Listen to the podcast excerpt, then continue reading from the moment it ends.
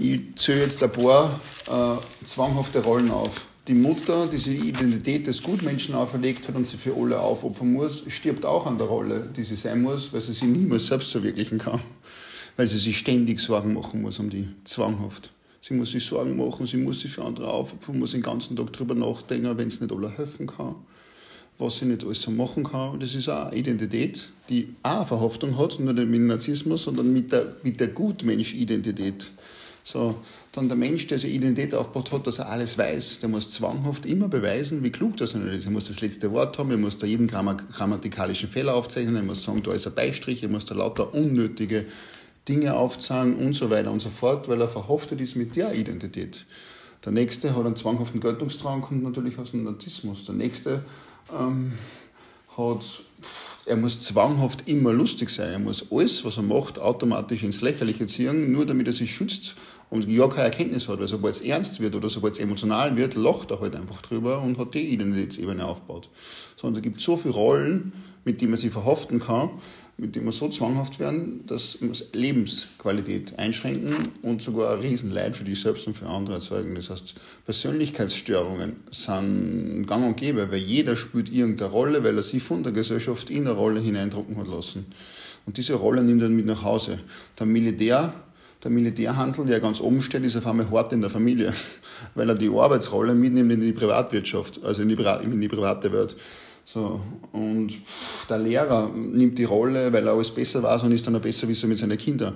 Die Verhaltenspsychologin tut dann bei den Kindern im zu Hause jedes Verhalten analysieren und nimmt ihnen jede, jede, jede Fähigkeit, selbstständig zu denken, weil alles, was sie machen, ja anscheinend falsch ist.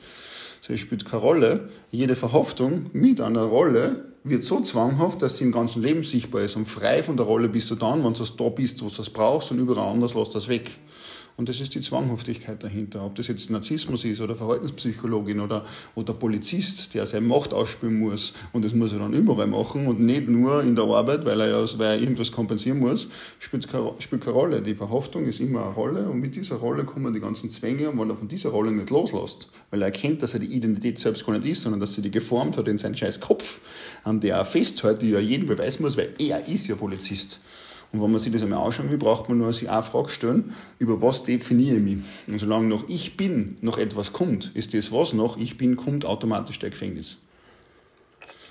Und erst wenn noch ich bin nichts mehr kommt und du hast es nicht mehr nötig zu definieren, kannst du kannst endlich loslassen. Also das muss man irgendwann einmal erkennen, dass die Mauern, dass äh, Selbsterhaltung, ein Gefühl von Identität, ein Gefühl von Einzigartigkeit, ein Gefühl von Schutz, das man durch das hat, gleichzeitig die Mauern der Selbstinhaftierung sind.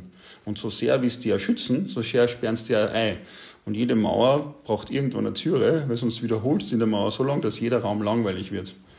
Und dann musst du damit durchbrechen. Durchbrechen kannst ganz einfach. Du saust Alkohol und auf einmal kommen die Rollen, die du nicht lebst, zwanghaft raus du nimmst Drogen und dann kommen die Rollen zwanghaft aus. Das heißt, du hast in deiner Natur richtig witzige Natur, bist aber in deinem Job, in der Rolle als ernster Mensch gefangen, jetzt trinkst Alkohol, die psychologische Struktur, die Mauern bauen sich ab und dann kommt hoch, was du eigentlich leben solltest, aber verdrängst. Und dann leidest du natürlich darunter, weil die Natur sich nicht entfalten kann, weil du in deine Rollen, weil du in deine Rollen gefangen bist. Und erst wenn du erkennst, dass man die gar nicht definieren kann, weil du so ein Bewusstsein hast, dass du alles sein kannst, checkst du, dass keine Rolle irgendwie gerecht wird, dem, was du wirklich bist.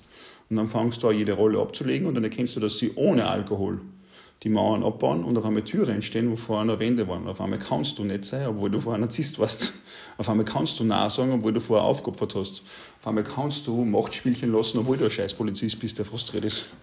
So, und sobald du das realisierst, erkennst du, dass die psychologische Struktur in dir Identitäten aufbaut, an denen du festhältst und die Zwänge dieser Identitäten ziehen sie durch dein Leben. Und wenn du das nicht mehr machst, machst du dich nicht nur frei von Gedanken und Emotionen, sondern auch frei von jeglicher Rolle. Du lässt dich nicht mehr definieren. Sobald ich bin reicht, ist alles andere eine bewusste Entscheidung im Moment. Und so ist der menschliche Körper. Jeder von uns hat einen Mörder in sich, wenn es nötig ist. Jeder von uns hat einen Heiler in sich, wenn es nötig ist. Es ist eine bewusste Entscheidung, was ich jetzt gerade in der Situation brauche. Und wenn ich immer einen Halt brauche, und ich muss mich immer an irgendwas festhalten und muss mich definieren, dann muss ich leider zur Erkenntnis kommen, dass ich deswegen nicht mit Freiheit umgehen kann. Sobald der Halt nicht mehr nötig ist, kann ich mit Freiheit umgehen. Deshalb sage ich, wenn alles sicher ist, ist nichts mehr möglich. Wenn nichts sicher ist, ist alles möglich. Das ist halt der Grund, warum man das mal realisieren muss, wie, wie arg Persönlichkeiten, Persönlichkeitsentwicklung, Rollen auf einmal zu einem Muss werden und dann zum Gefängnis werden. Und deshalb sage ich, wer glaubt, er ist eine Persönlichkeit, ist gefangen in dem, was er glaubt, dass er ist. Und das ist das Dümmste, was ich jemals gehört habe.